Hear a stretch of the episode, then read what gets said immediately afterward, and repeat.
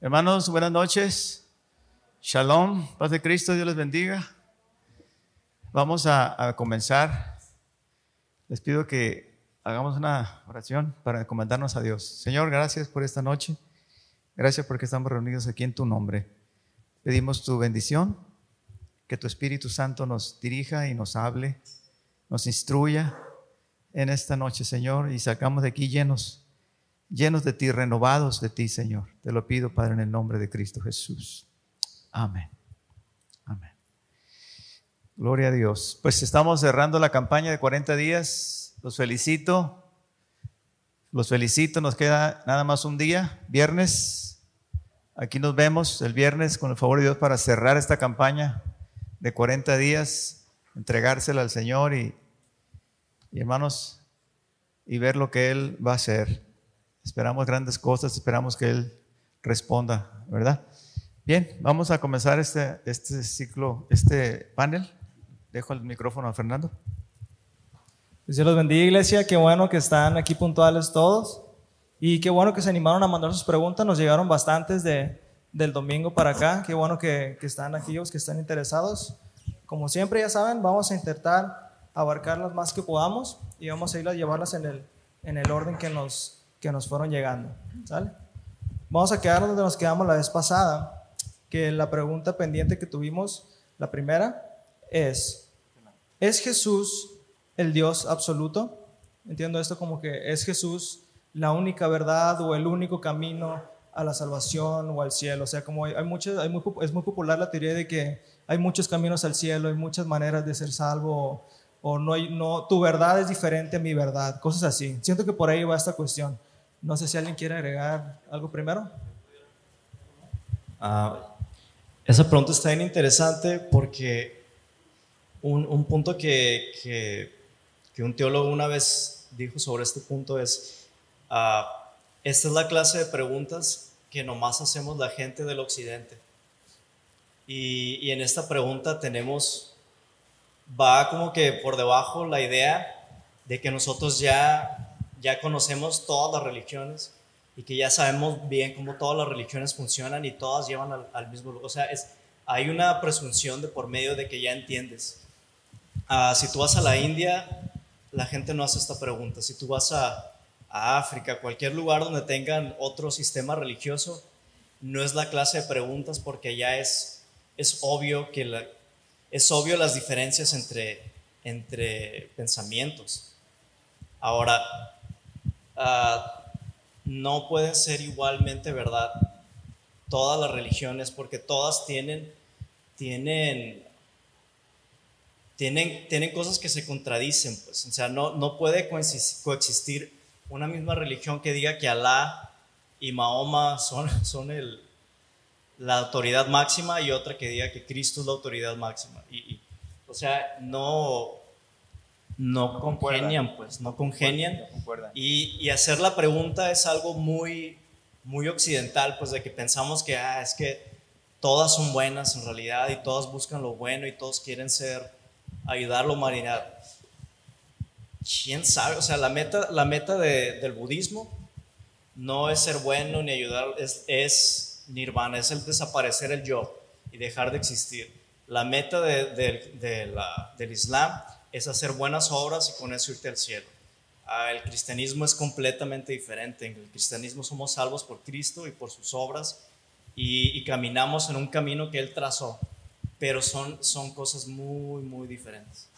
Y no solo es el cristianismo radicalmente diferente que las demás religiones, o sea, uh, ya se ha dicho muchas veces desde el púlpito que las religiones del mundo casi siempre todas son, todas tratan de, del hombre, del ser humano, intentando alcanzar lo divino, haciendo sus obras para ganar lo divino. Y el cristianismo es completamente contrario a, toda la mente de, la persona, o sea, se trata de Dios acercándose a la gente, o sea, se trata de tú no tienes que hacer nada para ser salvo, Dios ya lo hizo todo por ti. Y la Biblia y Jesús habla cosas totalmente en contra de toda razón y lógica humana, pues es algo que no es de la gente, no es de las personas. Y el simple hecho de que haya dos verdades o que haya múltiples verdades es completamente ilógico, es, es, es, imposible que existan dos verdades. O sea, arriba es arriba abajo no puede ser arriba, pues. O sea, no, no, no puede haber dos, dos verdades, pues. Tiene que haber una sola verdad. Es imposible que haya múltiples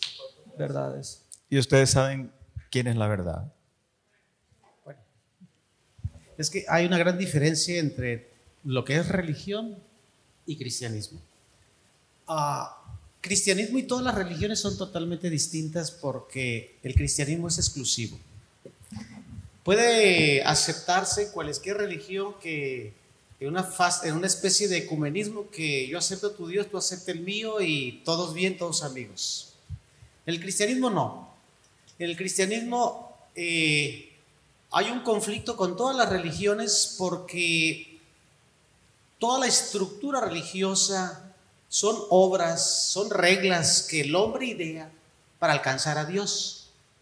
Entonces todos los caminos pueden llegar a Dios de esa forma, pero el cristianismo enseña de acuerdo a las verdades bíblicas que Cristo mismo enseñó cuando Él estuvo aquí en la tierra en su ministerio de tres años y medio, que no es a través de la religión como los eh, este, judíos querían llegar a Dios a través de las 613 reglas y mandamientos de la ley del Antiguo Testamento sino que era un solo camino y que no era la iniciativa de abajo hacia arriba, sino la iniciativa venía de abajo para, de arriba para abajo. Y esa enseñanza está muy clara en Juan 3:16 y Juan 14:6, que son los versículos que todos lo sabemos, donde dice que, porque de tal manera amó Dios al mundo, que envió a su único Hijo, a Jesucristo, para que todo aquel que en él crea en Jesucristo no se pierda y tenga vida eterna. Y cuando, eso lo dijo el apóstol Juan, pero Jesucristo dijo así literalmente, aunque por ahí alguna imagen le ponen abajo este, este texto bíblico a veces, y a veces hasta Judas Tadeo también se lo ponen abajo. Dice Jesucristo, yo soy el camino, soy la verdad y soy la vida. Y nadie viene al Padre si no es a través de mí. No hay otra forma. Hay un solo camino, hay una sola verdad y no y hay un solo Dios y si ustedes se extienden y analizan todo el libro de Juan, van a encontrar que el propósito de Juan es que entendamos que Jesucristo es el Hijo de Dios y Él es Dios, es el gran yo soy. Ahí encontrarán siete verdades absolutas donde Él dice, yo soy el camino, yo soy la resurrección, yo soy el pan de vida, porque yo soy se relaciona con Éxodo cuando por primera vez, el Señor se la manifiesta al pueblo, a, Moisés cuando iba a, llamar a ese pueblo, a sacarlo de, la, esclavitud de Egipto. Y le dice, pues, ¿quién eres? ¿Cómo qué onda? ¿Quién le digo? ¿Quién eres para decirle a los israelitas? Le dijo, yo soy. Entonces, Jesucristo es Dios. Y toda la, lo que sucedió en el primer siglo del neotestamentario precisamente fue en relación a esta pregunta se levantaron grupos desestimando la deidad de Jesucristo. E igualmente, actualmente tenemos sectas, por ejemplo, los testigos de Jehová, que parecen cristianos, que simulan como cristianos, pero no son cristianos, ¿verdad? Es una pseudo secta cristiana. ¿Por qué? Porque para ellos Jesús no es Dios. Es el Hijo de Dios, mas no es Dios. Para nosotros los cristianos, el Padre es Dios, Jesús es Dios y el Espíritu Santo es Dios, no tres dioses, uno solo. Y Jesucristo es Señor y Dios. Amén.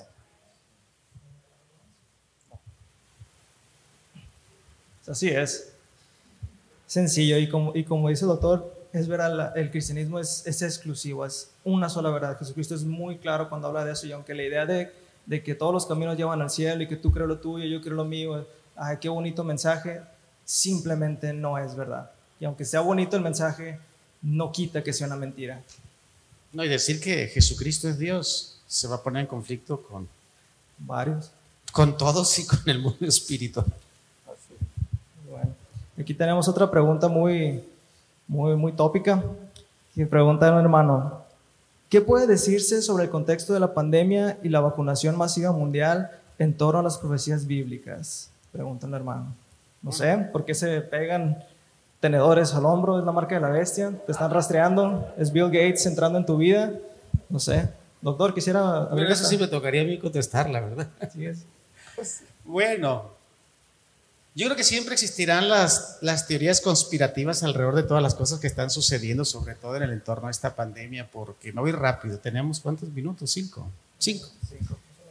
Miren, realmente no nos ha sucedido lo que nos, lo que nos iba a suceder. Dios, ha, Dios ha tenido misericordia de la humanidad y de la iglesia de Jesucristo.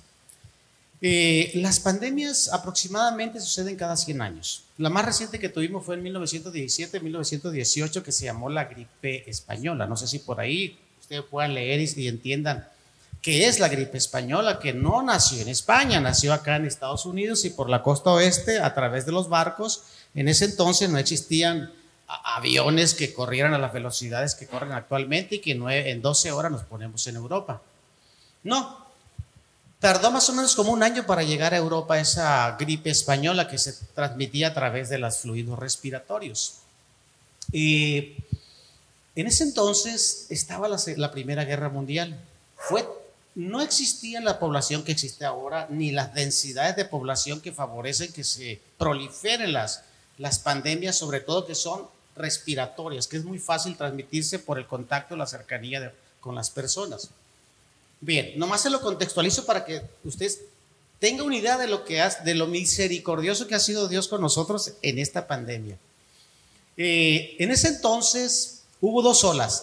nosotros acabamos de pasar la segunda ola y estamos a punto de entrar a una tercera si no nos, nos ponemos las pilas por ahí la sociedad.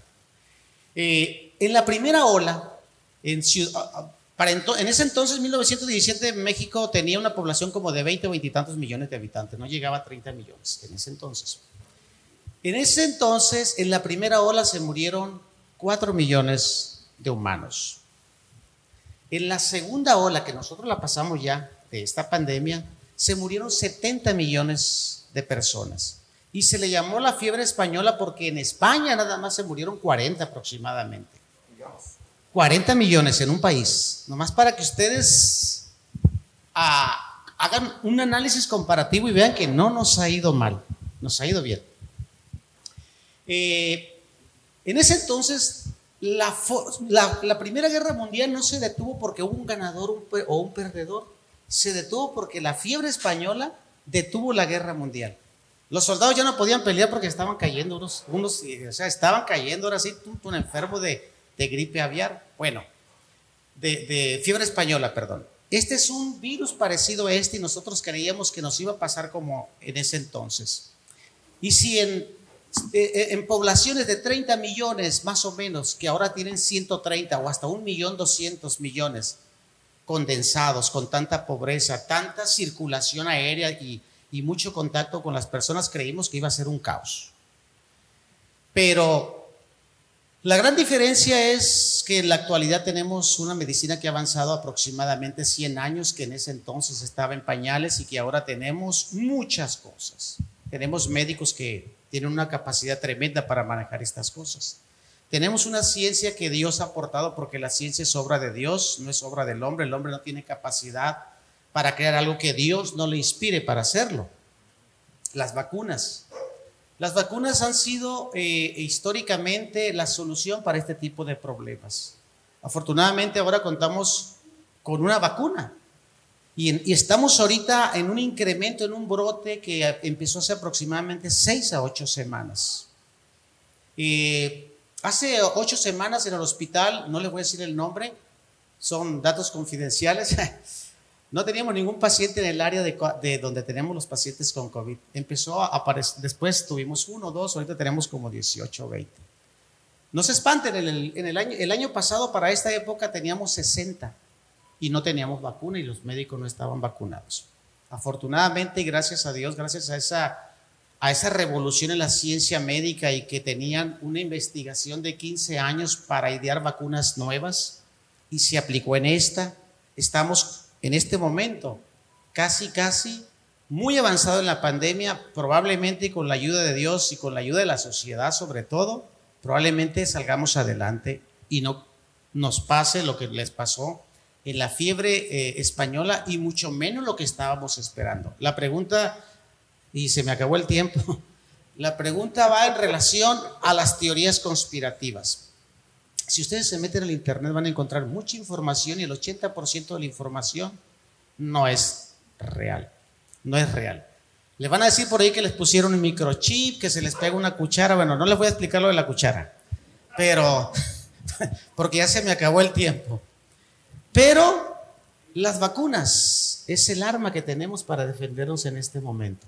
Si ahorita no estuviéramos vacunados los doctores, estaríamos en psicosis.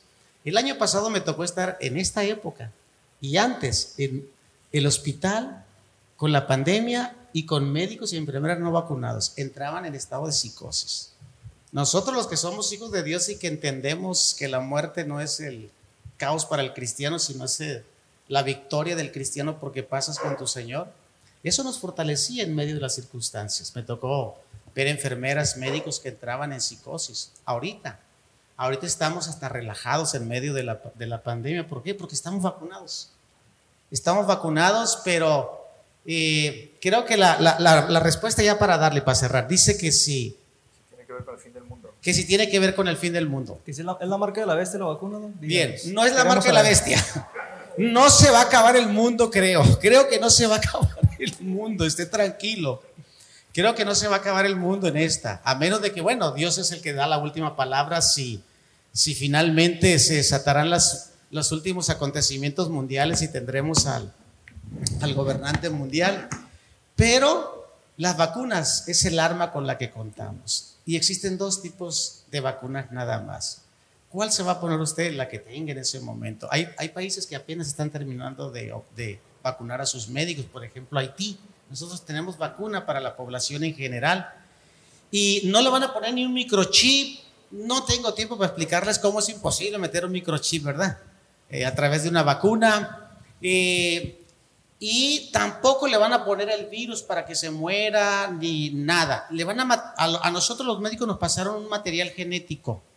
Es un material genético que se parece mucho a una proteína que la hacen con ingeniería genética, que es lo más avanzado.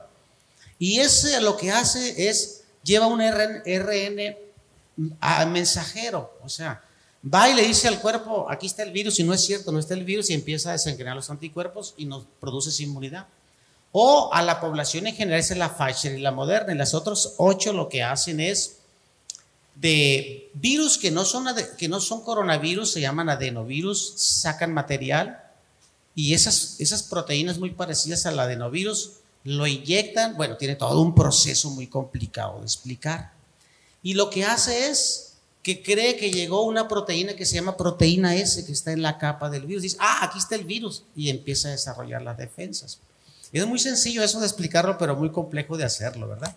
Entonces, no nos van a alterar nuestro genoma, eh, no, no son los cumplimientos de las profecías. Creo que vamos a salir adelante y vamos a salir fortalecidos como sociedad, como como equipo médico y las iglesias cristianas yo creo que también, ¿verdad? Porque en medio de esto aprendimos muchas cosas, todos. Y preparémonos porque sí se va a manifestar el anticristo, pero no creo que esté en medio de esta pandemia, ¿verdad? Muy bien, Muy bien esto. Los hermanos, vacúnense, no les va a pasar nada, les va a ir bien. ¿Pudiera en 20 segundos explicar por qué la cuchara se les pega a la gente? ¿Perdón? ¿Puede explicar por qué se les pega el metal en el brazo? súper rápido, si va a tardar mucho. Eh, déjeme mejor después porque nos comemos todo el tiempo. Pero no se preocupe, no es un microchip. No, así es como que varios se quedaron de que queremos saber. Después, el que quiera saber por qué se le pegan tenedores, que se acerque al doc al final y se los explica. Va a tener ahí un, un grupito de gente a explicarles el por qué. Sí, sí, pero no se preocupen, no es microchip eh, no son acciones conspirativas. Si acaso pudiera haber algo conspirativo y es el hecho de que no sabemos si este virus se escapó de un laboratorio, porque acuérdense que actualmente lo que se maneja son las guerras biológicas a través de virus, etcétera, etcétera. Y hay, laboratorios en los cuales para hacer vacunas se manipulan virus, bacterias, etcétera, etcétera. Y los virus eh, se te pueden escapar si no, si manejas los principios de bioseguridad. Pero también los puedes usar, los puedes usar para como un arma biológica. ¿Qué fue?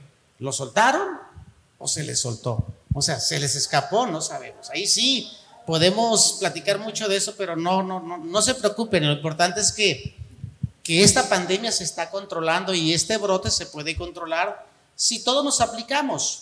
Sino si estamos así como estamos, como les dijo el pastor, no va a suceder nada. No va a suceder nada. Eh, ahorita, es más, un dato, les voy a dar un dato que sí es importante. Eh, estaba verificando ahorita con los encargados del seguro y los del ISTE, ya estaban casi cerca de llenar ahí el changarro. Tienen éxito ahorita. Estaban a punto de llenar los changarros de COVID. Y algo que nos estaba llamando la atención, que la gran mayoría de los que están hospitalizados son cuarentones, treintones y cincuentones. O sea que los que tienen de 60 para arriba no se preocupen. Sobre todo, bueno, usted tiene 60. Pero este, pero ¿saben por qué? ¿Por qué, se están enfermando ellos? Porque no están vacunados. Y no se cuidan. Y aparte, porque dijeron el semáforo está en verde y creyeron que era el semáforo de la calle y salieron todos corriendo. Se fueron a los antros, se fueron a los moteles a intercambiarse fluidos respiratorios y por eso se están enfermando. Entonces, ¿qué quiere decir esto? Que si la sociedad toma una actitud responsable, guarda las medidas de bioseguridad, nos va a ir muy bien y vamos a parar este brote y nos vamos a traer una tercera ola. Eso es lo más complicado. Afortunadamente ahorita pues ya estamos vacunados los doctores y podemos sonreír un poco en medio de los hospitales, ¿eh? pero yo les, eh, les animo a que no, bajemos la guardia. Venir a lugares, estar en estas condiciones es muy seguro. Es más, yo he estado un año y, y, casi un año y fracción en el hospital y bien, no me he enfermado. Ya tengo la vacuna, más difícil me voy a enfermar.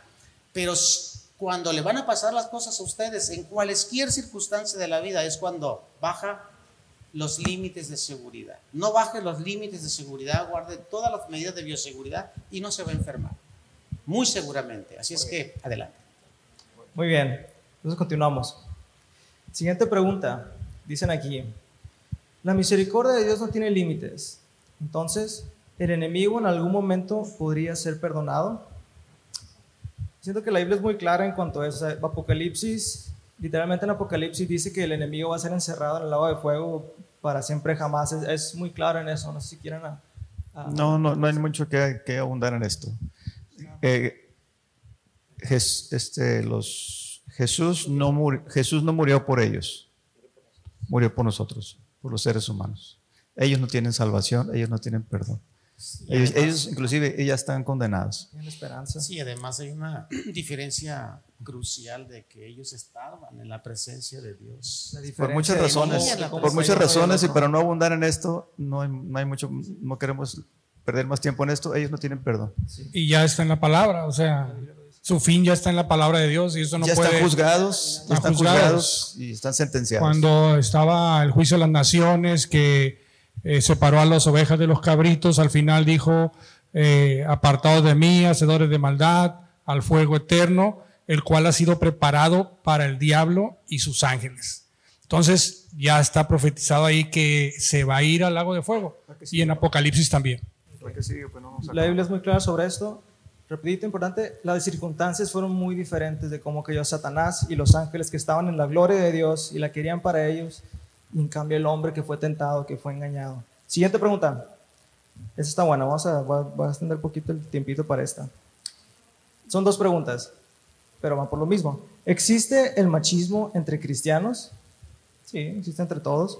Y otra pregunta dice, ¿es lo mismo ser una mujer sumisa y ser sujeta al marido?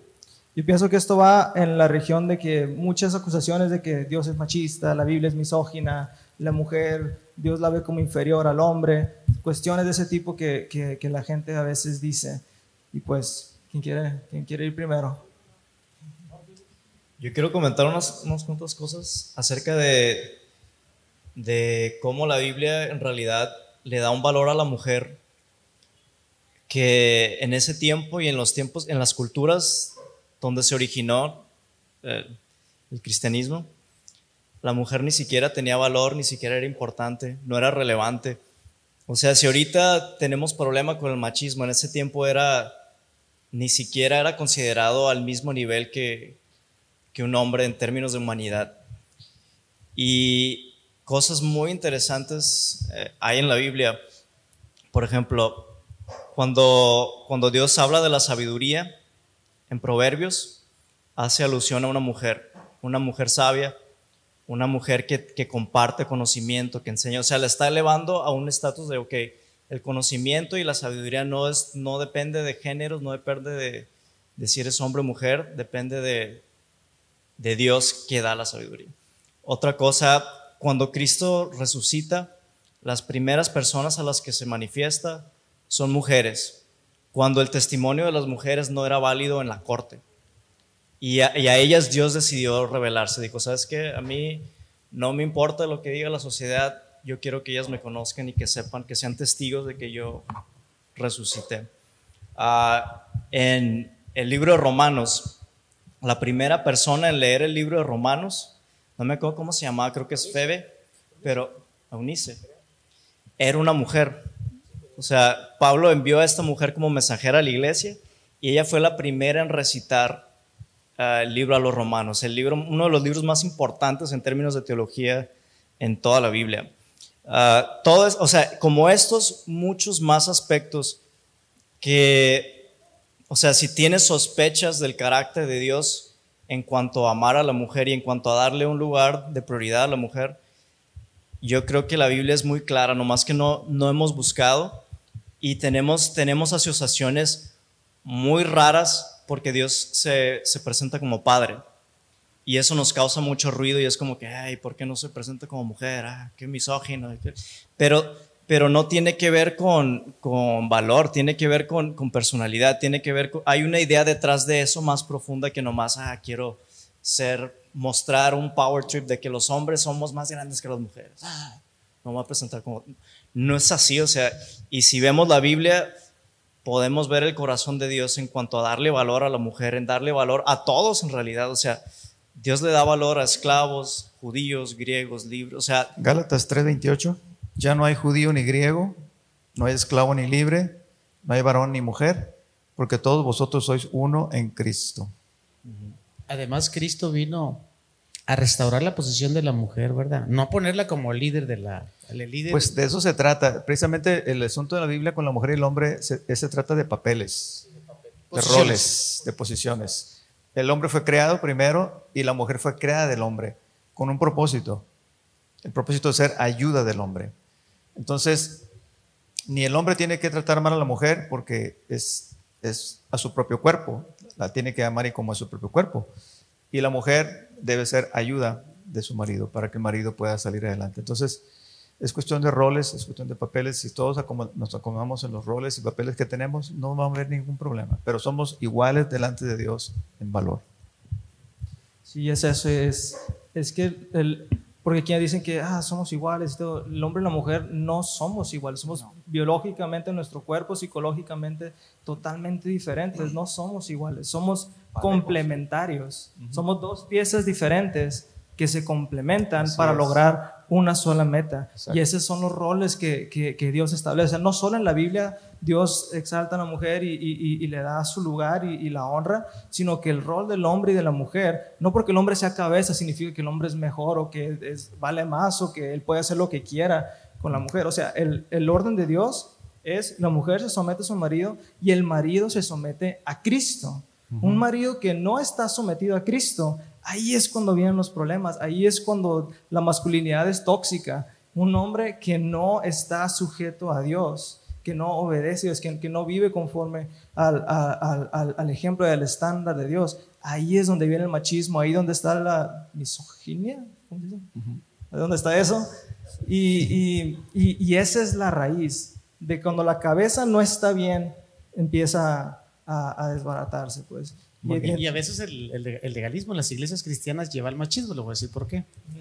Eh, en el, obviamente lo que decía este Fernando Junior eh, tiene razón, ¿verdad? Dios desde, la, desde el inicio creó hombre y mujer con roles distintos, hasta con eh, estructura genital distinta para la procreación y para compaginarse. Pero el pueblo judío que fue el que eligió para traer al Mesías fue muy poco, son medios misóginos. ¿eh? Son misóginos los judíos, entendámoslo. Son el pueblo de Dios, pero son muy misóginos. Inclusive Pablo traía esas estructuras misóginas. Y todavía cuando escribe sus cartas paulinas, por ahí se le sale un poquito de eso. Pero Cristo vino a restaurar la posición de la mujer. Inclusive la primera persona que se le manifestó fue una mujer. fue una mujer y, este, ah, y por ahí cuando se aplica de manera literal la, la palabra de Dios, yo he escuchado por ahí, creo, Corintios, primera de Corintios, cuando los hombres que quieren aplicar la misoginia en las iglesias cristianas, La dice, y las mujeres, la mujer. callen en la congregación. No, pero no, no, Amén. no, hay que hacer un- una aplicación correcta. Pero las mujeres se, se, se, se la sacan cuando pero hable en su casa, Pero si es que hable en su- me vas a escuchar. No, no, de ninguna manera. O sea, como dice Fernando, eh, hay un orden de parte de Dios. Hay un orden. Yo le digo a mi esposa, la verdad, yo no sé, yo lo primero que le voy a reclamar a Dios, ¿para qué me puso de cabeza en la casa? Le digo, porque son muchas responsabilidades. Pero así Dios lo decidió, fueron 12 apóstoles y no 12 apóstolas. Fue Jesucristo un hombre, no una mujer, le digo. Y- y dijo pastores, no pastoras, le digo. Yo le voy a reclamar, pero bueno, le digo. O sea, Dios sabe por qué.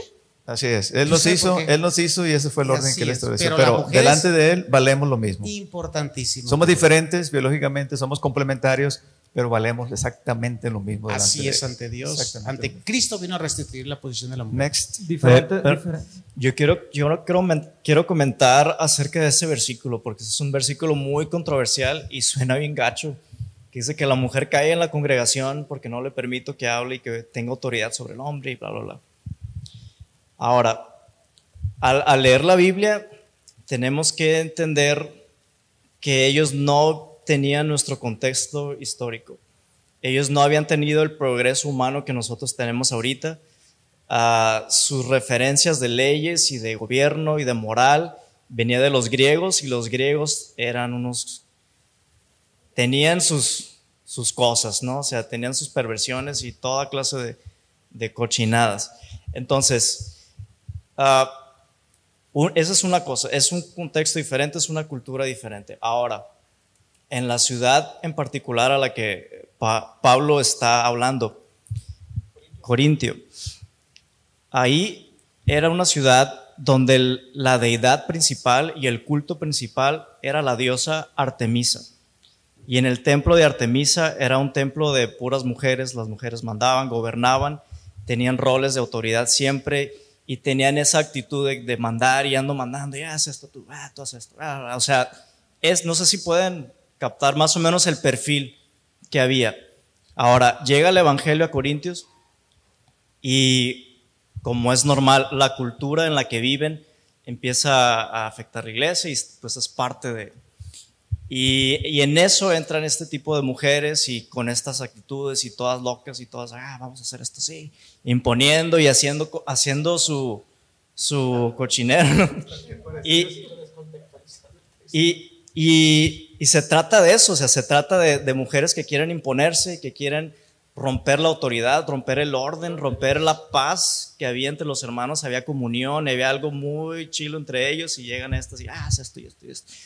Entonces, en ese contexto, Pablo les dice, cállense, Es que se convirtieron, cállense, siéntense y sométanse. se convirtieron estas mujeres del otro templo y querían hacer su, Sí.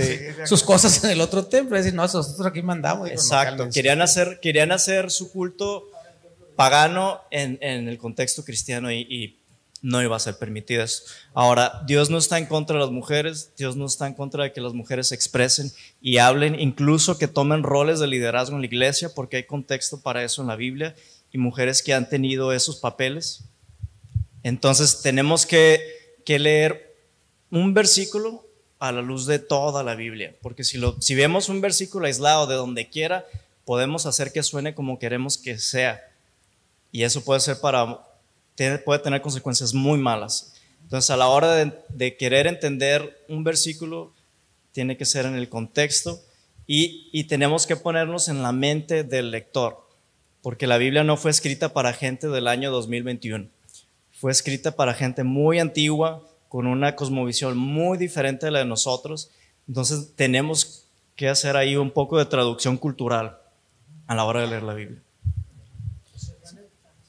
Es hermenéutica Mientras se respete el orden bíblico que Dios estableció, porque nos hizo específicamente para roles específicos, por un motivo en específico juntos, no habrá problema.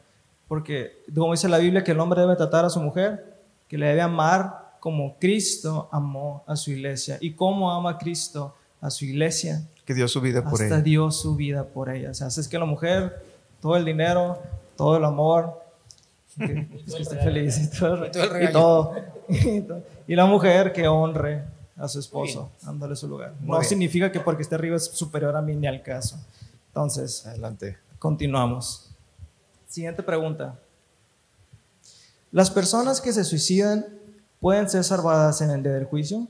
Y otra similar dice, si un cristiano se suicida, ¿va al infierno? Está muy buena la ¿Quién pregunta. se la avienta primero? Un teólogo primero y después yo les... eh, mi hermano no ha opinado que le damos la palabra, ¿no? Lo veo muy serio. Para que caliente motores. Bueno, Yo le voy a dar, una- un, le voy a dar un contexto científico bajo esas circunstancias sobre cristiano. ah, dice la palabra de Dios que aquel eh, que, bueno, la palabra de Dios nos prohíbe quitarle la vida a otras personas, ¿no? Eh, ir en contra de la vida es ir en contra de Dios, porque la vida la da Dios. Pero esa es una pregunta muy complicada, muy difícil, porque hay personas que se quitan la vida cuando no están en sus cabales, cuando están totalmente en depresión, cuando ya no son dueñas de ella misma y toman esa opción, ¿sí? Entonces, eh, decir que una persona que se suicida así en forma general, yo creo que no estamos en el papel de Dios en ese sentido para decir si se va al infierno o no se va al infierno. Este, hay personas que toman esas decisiones por, por simple y sencillamente no son, eh, mm, pues no están, ¿cómo se dice? Eh, en un equilibrio mental, eh, no son eh, capaces de poder eh, tomar decisiones por ellas mismas, ¿sí? sino están en un proceso totalmente que las discapacita para tomar decisiones correctas. Entonces, eh, por eso es una, es una pregunta un poco complicada, ¿no? No podemos decir tajantemente una persona que se suicida se va al infierno. Esa es mi opinión. Y la, la- pregunta es sobre un cristiano, ¿verdad? Bueno, eh, cuando hablo de un cristiano es una persona que ha nacido de nuevo, que ya tuvo un encuentro con Cristo, que ya nació de nuevo y tiene la salvación. Es una, es una nueva criatura en Cristo, ya tiene la salvación. Yo tengo ciertos rasgos de la teología calvinista y yo creo que Dios cuando nos salva, nos salva, ¿verdad? Y no porque nosotros a veces queramos, sino porque Él tiene misericordia de nosotros, vaya. Eh, eh, no podemos eh, comparar cuando una persona se suicida si no es cristiano cuando es cristiano. Eh, voy a nada más opinar de un cristiano. Pero se dan muchas circunstancias de lo que dice el hermano Philly, porque el, entorno es el mismo. Cuando una persona que conoce de Cristo, es, es dramático que sucedan esas cosas. Inclusive hace unos años sucedió por allá en Sudamérica de uno o dos pastores llenos del Espíritu de Dios, hombres de Dios, de testimonio, que, vaya, no sabemos por qué, llegaron al punto de, del suicidio. Y se dan casos muy esporádicos de esto, y esto viene y, y simbra las iglesias cristianas, simbra las denominaciones de donde sucede esto. Porque, ¿y dónde se fue el hermano y qué pasó? Yo, este, conociendo la teología, sobre todo calvinista, reformada, y conociendo lo que es la ciencia médica, yo me atrevo a decir que esas personas están con Cristo. Porque no es las condiciones en que donde llegan, como decía el hermano Philip, comúnmente para tomar esa decisión, no están bajo su control propio.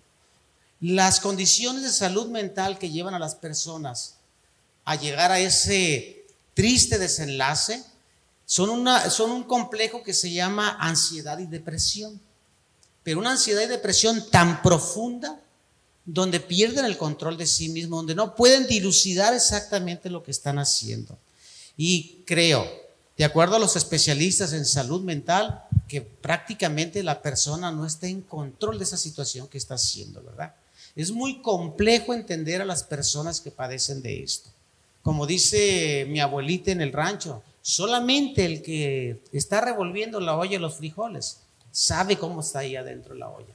Entonces yo siento, yo creo con, ah, de acuerdo a la, a la ciencia médica, de acuerdo a lo que dice la teología, que ellos tienen la salvación, porque en un momento dado jamás pensaron, como dice, no estaban en la actitud de, de, ah, voy a matar, no, no, o yo me voy a automatar. La verdad que llegan a un punto que a nadie se le puede desear, sea cristiano o no sea cristiano, que no debería de suceder en la iglesia cristiana, pero tristemente sucede porque pues tenemos la paz de Dios, la administración, la consejería, eh, todas las armas que nos da Dios para salir adelante, la fe para superar esas circunstancias de ansiedad y de depresión, la fe en Jesucristo, pero bueno, seguimos siendo mortales y supeditados a la falla, pero yo la verdad no me atrevo a decir, no, está en el infierno. Para mí, finalmente es Dios el que tiene la última palabra porque su misericordia es muy grande, pero yo siento, yo siento que esas personas se van con Jesús si verdaderamente eran unos nacidos de nuevo.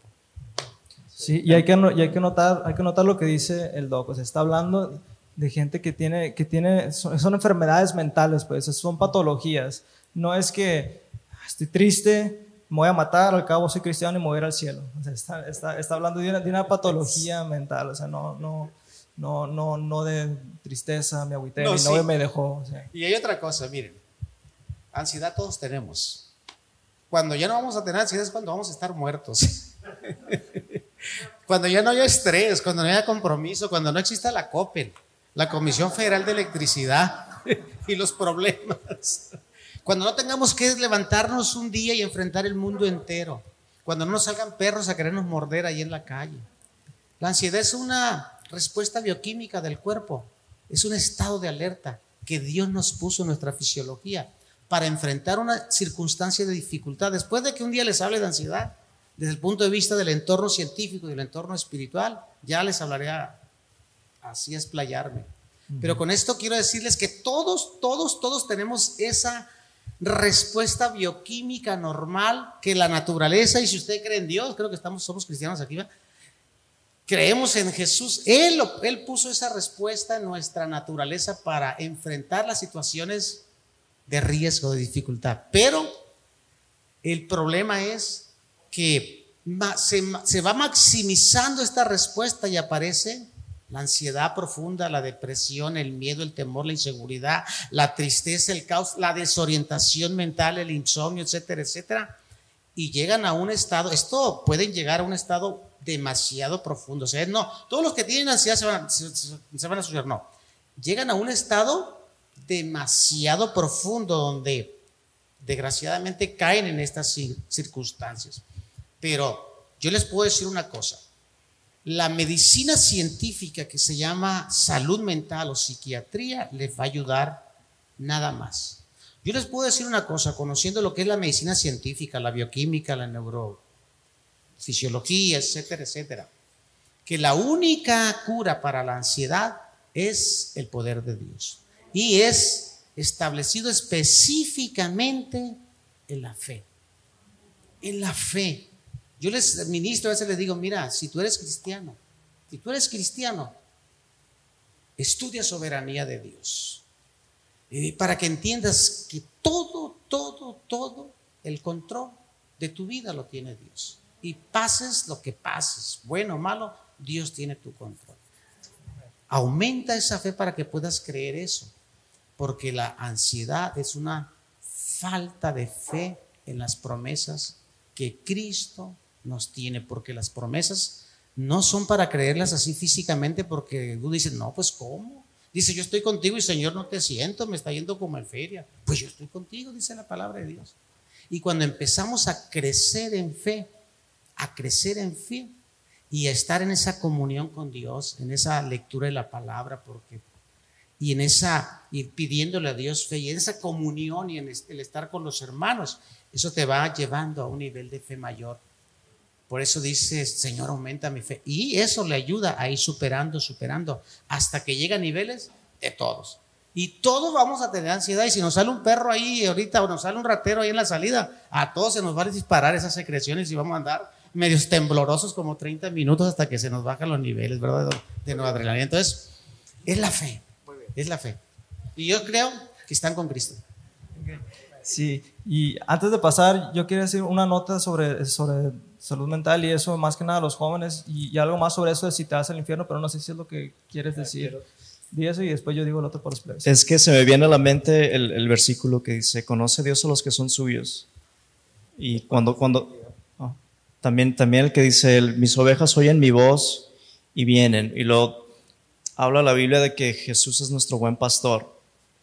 Y, y lo, que, lo que quiero llamar la atención es este, esta, esta metáfora del pastor y las ovejas. Pues. Ah, hay una relación muy íntima entre un pastor y sus ovejas. El, el cuidado que tenía un pastor con, con sus ovejitas era tan personal que estas ovejitas eran bien tontas. se, se, iban y se quedaban atoradas ahí, estaban a punto de morirse y se volteaban y se estaban muriendo con sus gases y tenía que llegar el pastor y los agarraba y los cuidaba.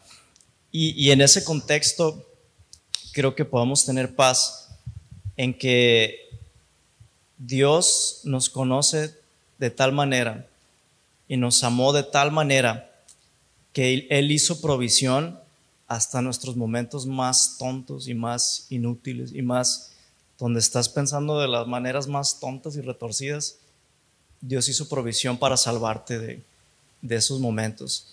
Y es para darnos esperanza de que si, si, estás, si alguien hizo esta pregunta por un familiar o, o alguien que amas que está pas, pasando por algo muy difícil, Jesús es nuestro pastor. Y, y, el cuidado que Él tiene por nosotros y la atención que tiene por nosotros es, es íntima. No es un Dios que está arriba, bien lejos y que no puedes ver, está tan cerca de ti que, que te está cuidando de cosas que ni entiendes, que ni sabes. Él conoce, tiene un conocimiento del universo y de variables que ni siquiera, ni siquiera entenderías si te las quisiera explicar. Y, y podemos confiar que Dios es bueno, que Dios nos ama y que aún en, cosas así trágicas y, y, dolorosas y muy feas, Dios no está lejos de nosotros. Algo bien importante, o sea, a veces cuando dices, ay, soy cristiano, soy cristiana, pero traigo problemas con ansiedad, lo más, ¿cómo dice? Lo peor que puede hacer usted es ocultarlo, es ocultarlo.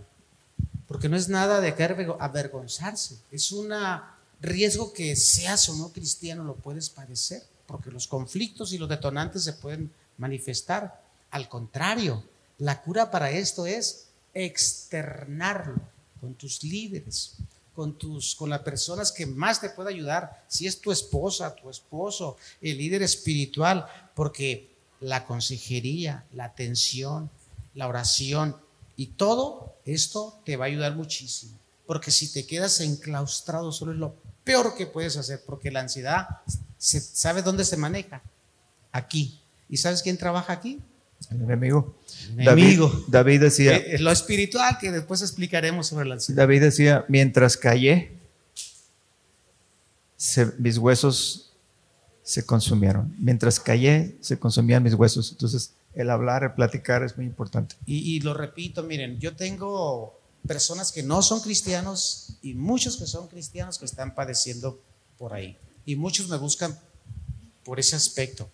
Bendito Dios. He visto varios que están libres de eso y otros que van en ese proceso. Pero es en base a la ayuda espiritual. Hay cosas que la medicina te puede resolver. Traes un cuadro de apendicitis, a abrirlo, a quitar la apéndice te curaste, pero lo corporal. Pero el alma, las emociones, los pensamientos. Ni, ni, el mejor psiquiatra del mundo te puede curar eso. El único que te puede curar de tus alteraciones afectivas y mentales es quien crió el alma y el espíritu humano y ese es Jesús. Y eso lo hace a través de su Espíritu Santo, depositándolo en ti y él no trabaja de afuera para adentro, el psiquiatra trabaja de afuera para adentro, te ve, te ve deprimido y esto, y te dice, tomes esta pastilla y, te, y el cuerpo te lo duerme, pero el alma sigue ahí con los problemas. El, Jesús trabaja de lo más interno de ti, porque somos seres tripartitas, en tu espíritu, a través de su Espíritu Santo, y te empieza a llenar de su paz, de su amor, de la fe, y empieza a ministrarte tu espíritu, de va al alma, las emociones y finalmente termina dándote estabilidad en todo lo demás y corporalmente en tu manifestación diaria. Te animo para que no te, no te escondas. No, el, el, esto es, lo peor es estar escondido con eso, porque aquí viene el trabajo de lo, de lo emocional y de lo espiritual. Acude a tus líderes, al, como dice el, el comercial de Chabelo, acude al que mejor, al que más confianza le tengas dentro de la iglesia. ¿eh? Comienza con tu esposa, tu esposo. Sí, sí. Tus líderes espirituales. Y verás que vas a superar la situación porque no queremos el desenlace final que es el motivo de la pregunta, que no se debe de dar en la iglesia, en un cristiano, pero bueno, se ha dado esporádicamente, porque en Cristo hay solución para eso. Amén. Hay solución definitiva, no parcial y temporal. Te doy este ansiolítico, te doy este sedante, te doy esto, dice el psiquiatra, y te doy un antidepresivo, pues sí, ya te mejoraste, te los quito, pero ahí viene el restaurante igual. Es una sanidad temporal, pero Jesucristo, esos males te los te cura. Y, y- y- siempre vamos a tener cierto grado de ansiedad, porque también tenemos ciertas personalidades, pero no en grados que alteren nuestro estilo de vida. Solamente en grado de ansiedad que podamos enfrentar las circunstancias y salir adelante en cada una de ellas, ¿verdad? Sí se puede, como dice el comercial.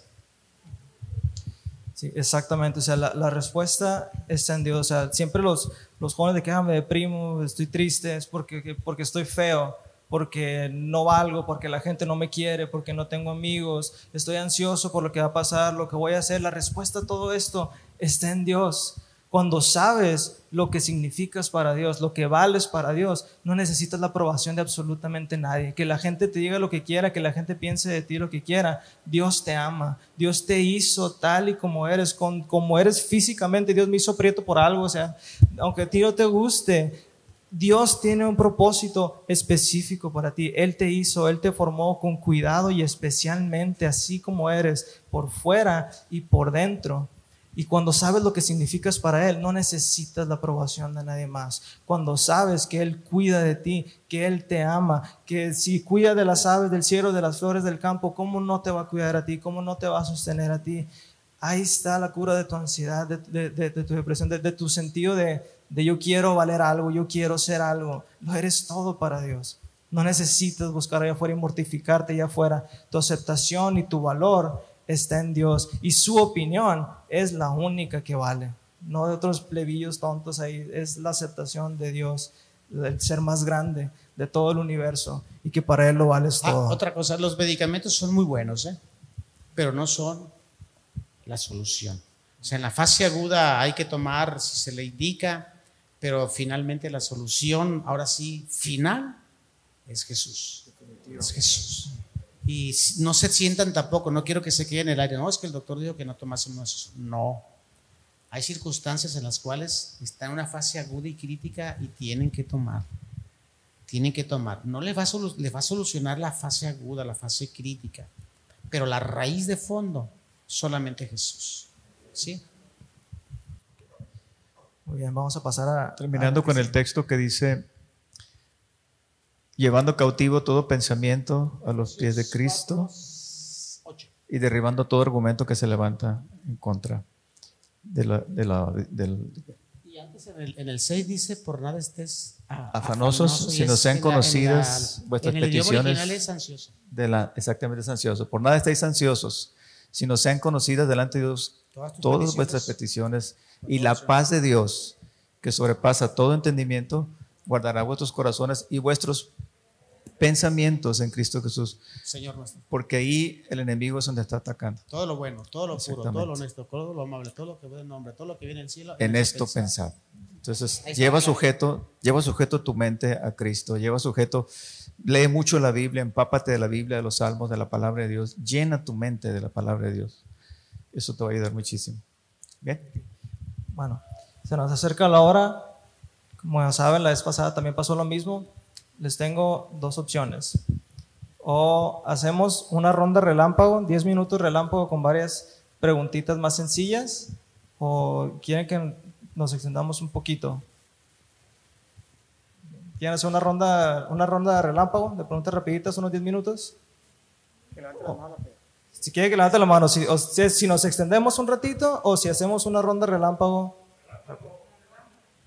Levanta la mano si quieren relámpago. Parece que ya son la mayoría. Relámpago. Ok, Relámpago. ronda relámpago. Voy a poner un contador de 10 minutos y, y en esos 10 minutos vamos a alcanzar esas, estas preguntas más sencillas. Ponle tres a cada quien. No, pues rapidito. Ok, Sal. vamos a entrar a la ronda relámpago. 10 minutos en el reloj. Primera pregunta.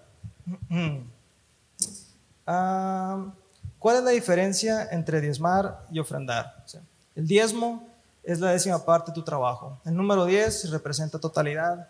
Simbólicamente, el dar el 10% está reconociendo que todo lo que tenemos es porque Dios nos los ha dado y se lo estamos devolviendo. Ese Regresando. es el diezmo. Y la ofrenda, pues la ofrenda es cualquier cantidad, una donación voluntaria que tú estás dando para la obra de Dios, para la obra de la iglesia. La ofrenda, el diezmo no es siembra. El diezmo es un pago que, te- que nos corresponde porque quien robara el nombre de Dios, entonces para no robarle a Dios, simbólicamente regresamos lo que nos ha dado, dando el 10% y nos quitamos ese. Entonces, prácticamente, pero la siembra, esa es la ofrenda. Dice, lo que, lo, lo que tú siembras, dices, eh, si siembras abundantemente, vas a recibir abundantemente. Entonces, muchas personas se conforman con diezmar. Dice, yo de diezmé, ya no voy, y dando un peso de, de- de ofrenda. Entonces, por eso están pobrecidos. El diezmar tiene una bendición. Es la bendición del diezmo. Es una bendición generacional sobre tus hijos, los hijos de tus hijos, tu trabajo. Es una bendición muy de amplio espectro. La siembra tiene una bendición remunerativa. Es, de acuerdo a lo que tú siembras, es lo que vas a cosechar. Entonces, son dos cosas muy diferentes. Eh, tú tienes la bendición del diezmo, pero puedes tener la bendición de la ofrenda. En cuanto en la medida que tú siembras, en que tú das, ese es como vas a cosechar. Adelante. Me atreveré a agregar de que tal vez la ofrenda es voluntaria, pero el diezmo no, que es lo, que es lo que tú le debes a Dios. Así debería, así no de- caso, así debería- así debería de ser, ¿no? Pero Tengo otro comentario. La, la ofrenda también es un acto de adoración. En la Biblia se utilizaba como adoración a Dios. Y cuando tú ofrendas, mostrar esa generosidad y, y mostrar ese sacrificio y mostrar que lo que te importa a ti más que lo que tienes es Dios y es su obra y es sus propósitos, estás adorando a Dios por medio de, de esos actos. Ok. Siguiente. Aquí se pregunta, ¿Es malo desear algo? No sé el contexto de esta pregunta, pero en el desear no hay, no hay nada malo, pero depende qué estás deseando y cómo lo estás deseando. Por ejemplo, si estás deseando algo malo, algo vano, algo que no te edifica, algo que Dios no prega, obviamente es algo malo. Si deseas algo bueno, pero ese deseo por algo bueno se convierte en un ídolo y te empieza a desviar tu mirada, y empieza a desviar tu enfoque y te empieza a alejar de Dios, entonces ese deseo sí te hace mal. Sí, es malo. muy bien. Next. Otra pregunta. ¿Cómo puedo descubrir mi llamado espiritual? Muy fácil. Rapidito, Pues, rapidito. Muy fácil. Todos. El llamado para todos que hace. Ah, ¿me toca a mí? Sí, el llamado, es, eh, el llamado que Dios establece, o que Jesús establece a través de la Biblia para nosotros, la iglesia neotestamentaria, es uno y para todos. Id y predicad mi evangelio a toda criatura. Todos tenemos la obligación de predicar el evangelio de Jesucristo. Ahora, ese es el llamado.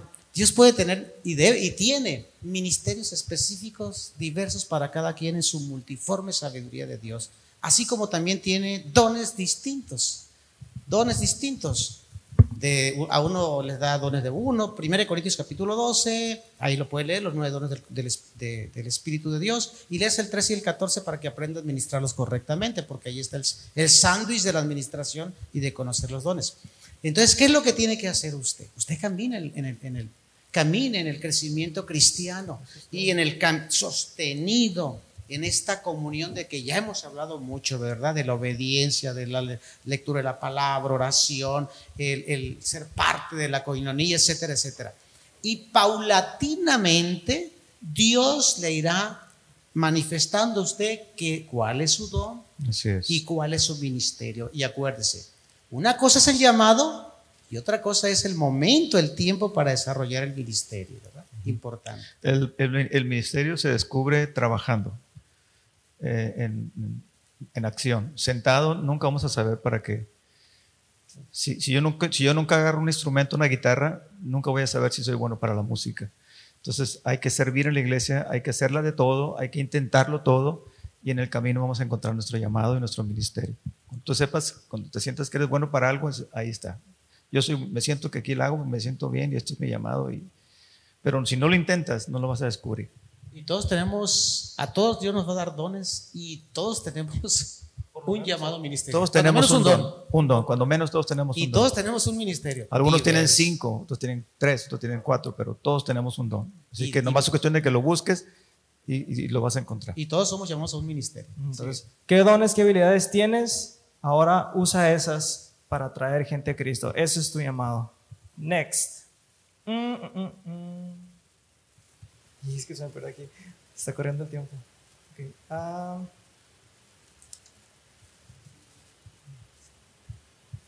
Aquí está. Pregunta. Ah, todo me es lícito, pero desde el punto de vista médico, ¿está mal o es pecado llevar algunas prácticas íntimas en el matrimonio? Yo ahí dejaría, así que, la hermana. Si quiere hágalo, claro, termine de hacerlo para darle la opinión. no, queremos, no queremos mencionar hay la niños palabra. Ah, ah, niños viéndonos. No, no, ya me acordé que es. Sí. ¿Cómo le doy la, la respuesta? Yo creo que lo Rápido dejaríamos. y, y conciso. Y eh, discreto. lo dejaríamos para después porque sí la alcancé a leer. Yo tengo Y- una respuesta ahí muy, muy sencilla. En las cuestiones matrimoniales, hermanos, eh, no, podemos, no podemos meternos. Es la pareja. Es la pareja. Lo que la pareja decida, lo pa- la pareja, si quieren poner un trapecio, o sea, o sea, es, la- la- la- en la cuestión matrimonial, siempre y cuando este, todos esté- los dos estén de acuerdo y estén dentro de, de la salud y no salir todo amor, me gusta que me golpees, tampoco, ¿no? Pero hay sentido común, ¿verdad? Hay sentido común y, y este, y hay amor, hay amor sobre todo. Entonces, esas son cuestiones muy íntimas, muy personales de cada matrimonio. Y ahí no nos podemos meter. Ok, nos quedan tres minutos. Otra dice, concretamente y en pocas palabras, ¿en qué creemos en agua viva? Otra pregunta dice, ¿tenemos denominación como iglesia cristiana?